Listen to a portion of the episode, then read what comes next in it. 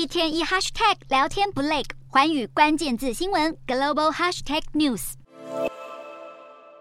整座城市一片雾茫茫，天空蒙上一层灰。泰国首都曼谷的空气品质恶化，还达到危害健康等级。现在当局呼吁曼谷居民在家工作。泰国曼谷空气中的细悬浮微粒达到每立方公尺六十三点二微克。比世界卫生组织建议的每立方公尺五微克标准高出超过十二倍，有数万民众因为空污而就医，患者大多是出现呼吸道问题、皮肤炎以及眼睛发炎等症状。每年的十二月到四月，农业焚烧与森林大火是造成泰国西北部地区空气污染的主要原因。而位于南部的曼谷，空污则主要是由工厂建设工程和交通所造成，但也会受到西北地区影响。官员表示会对车辆、黑烟和工厂进行监控。曼谷市长表示将会持续追踪空气状况，预计空气品质在三月能够获得改善。